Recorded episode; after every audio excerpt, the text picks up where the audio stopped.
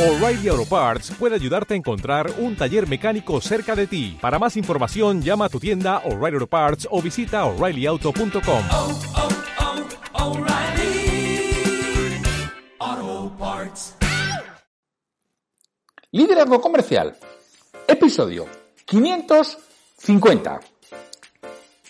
Hola, muy buenos días, tardes, noches, o sea el momento que sea en que estés escuchando. Soy Santiago Torre y esto es Liderazgo Comercial. Bienvenidos.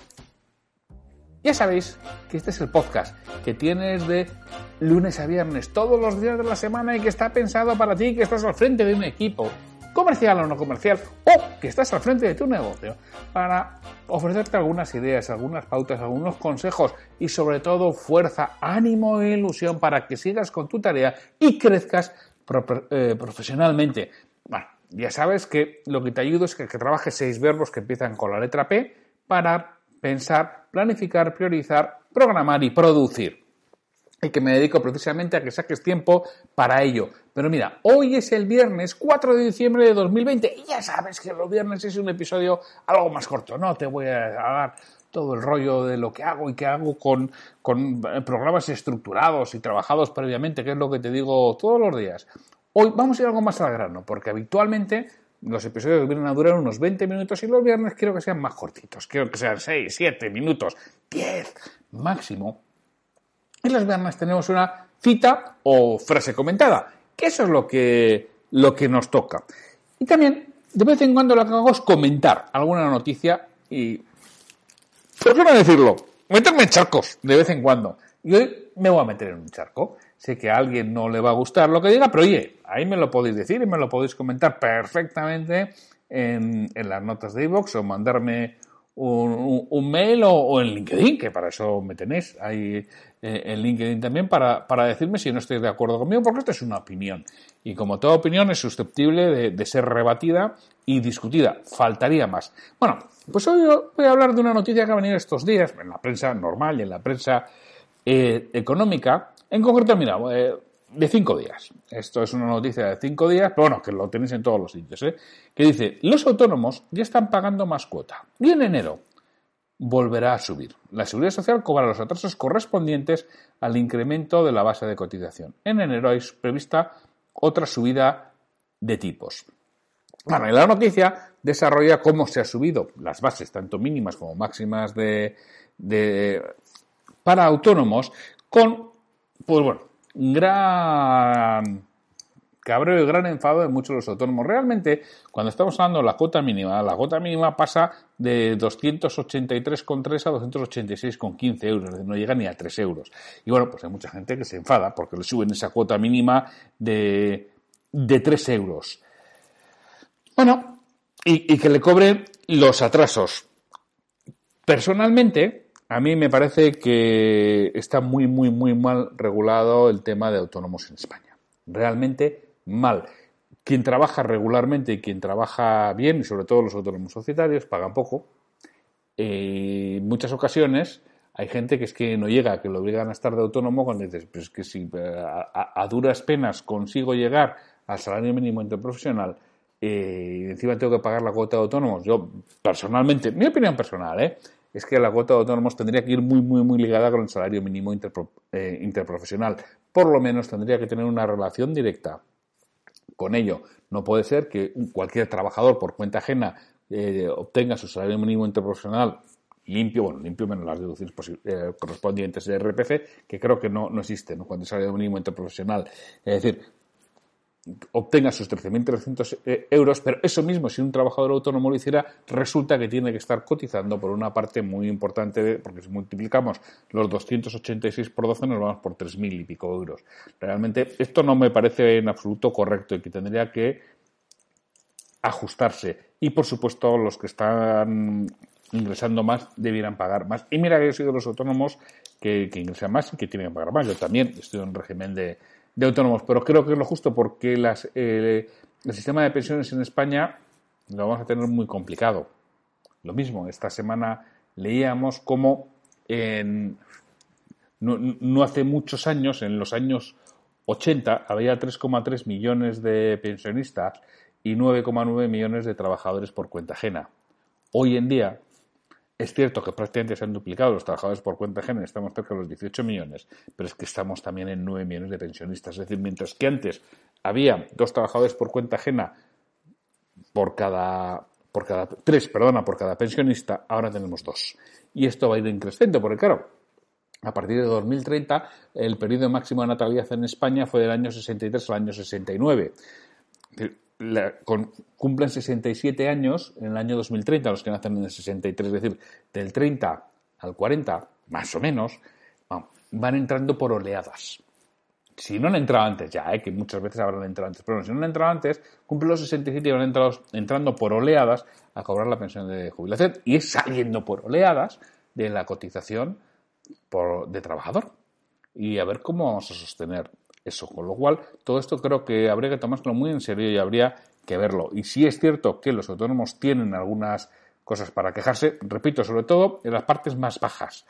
Eh, los autónomos están bastante beneficiados. Pueden elegir su base de cotización, o por lo menos hasta ahora podían elegir su base de cotización. Tienen intención de cambiarlo y regular algunos aspectos. Espero que lo hagan poco a poco y no de golpe. Porque claro, también es cierto que sí, que hay autónomos que van muy holgados y hay otros que no van tan holgados, que no les pueden duplicar de golpe la, la cuota, ¿no? Para igualársela a los trabajadores por cuenta ajena. Y si es así, espero que igualen otras cosas, porque, por ejemplo, los autónomos estamos cotizando por formación desde hace dos años y no hemos visto nada de la formación. Es decir, alguien se está quedando con la pasta.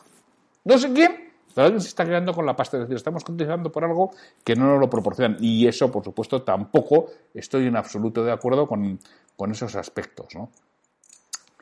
Y tenemos que tener muchísimo cuidado con estas cosas, tenemos que tener muchísimo cuidado con la, con la cotización y también saber en qué momento se realiza. Pues, Lorenzo Moll, presidente de ATA, de la Asociación de Trabajadores Autónomos, dice, claro, que son subidas pactadas desde hace tiempo, ¿no? que cuando la economía ha crecido un 3% y ahora queda un 12%. Es cierto, es totalmente cierto, pero todo esto lo tenemos que ir regularizando. Tenemos que eh, ir metiéndonos en ya toda esta parte y tenemos que enfocar el futuro de verdad porque esto puede ser un auténtico problema. Y va a ser. Al igual que estoy hablando de esta parte, quiero hablar de otra absoluta injusticia con los autónomos que, estoy observando. Por ejemplo, ¿qué sucede con hostelería? ¿Qué es lo que estamos viendo? A mí me parece vergonzoso, bochornoso, algo incalificable e inadjetivable por parte de los políticos. Es decir, porque están hablando de si dan ayudas a la hostelería o no dan ayudas a la hostelería, señores míos.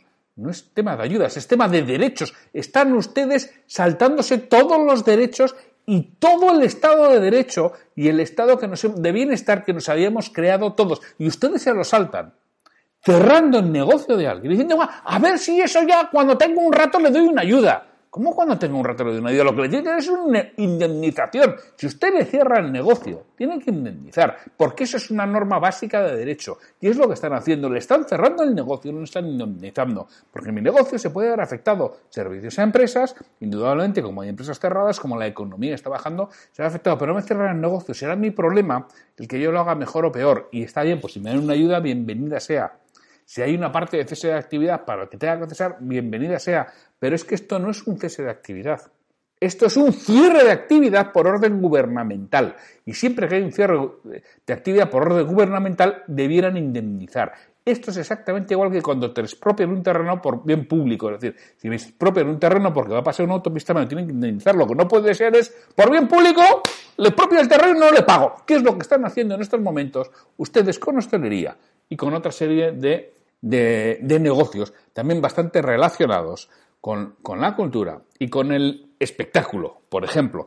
Otra de las cosas que los han cerrado por orden gubernamental, gubernamental y no indemnizan. Y eso es algo absolutamente inaceptable. Es decir, a estos señores hosteleros tienen que indemnizarles porque ustedes les han cerrado el negocio. Y tendrán que indemnizarles con la parte que han dejado de perder o que han dejado de ganar eso es lo mínimo que tienen que indemnizar.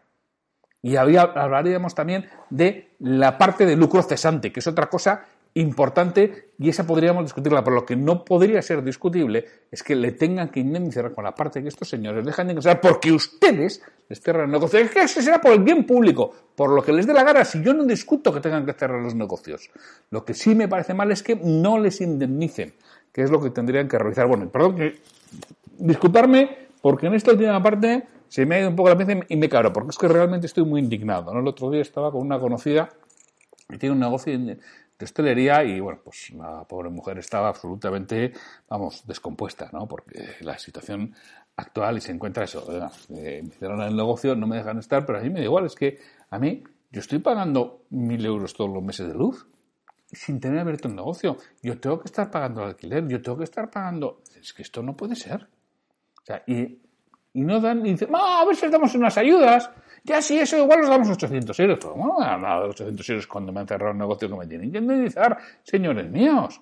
Y bueno, pues es un- algo absolutamente vergonzoso con los políticos, con los autónomos, porque todos esos negocios de hostelería son autónomos. Y aquí podremos entrar que si declaran no declaran. Oiga, es otra cosa que si no declaran habrá que ir a por ellos y habrá que perseguirlos, pero eso no se obedece para que se hagan las cosas correctamente desde el punto de vista de derechos de las personas. Y ya que hay algunos sindicatos que luchan y pelean tanto por los derechos de los trabajadores, que lo comparto plenamente, a ver, estos sindicatos luchan y pelean por los derechos de estas personas, autónomos en este caso, que también los tienen para que les den lo que es la indemnización correspondiente. Bueno, que no me quiero eh, eh, enrollar más, que ya me he pasado los 10 minutos, que es viernes y que ya me he metido en bastantes charcos y que bueno, oye, que admito vuestras, vuestras ideas o no ideas eh, en lo que consideréis. Ya sabéis, en iVoox y si no en LinkedIn también me tenéis. Pues nada, pues con esto os dejo hasta el lunes, que ya sabéis que el lunes tenemos un nuevo episodio de DN, Escuela de Dueños del Negocio, con mi compi Pedro Valladolid, que seguro que os va a encantar. Sin mucho más, hasta el lunes.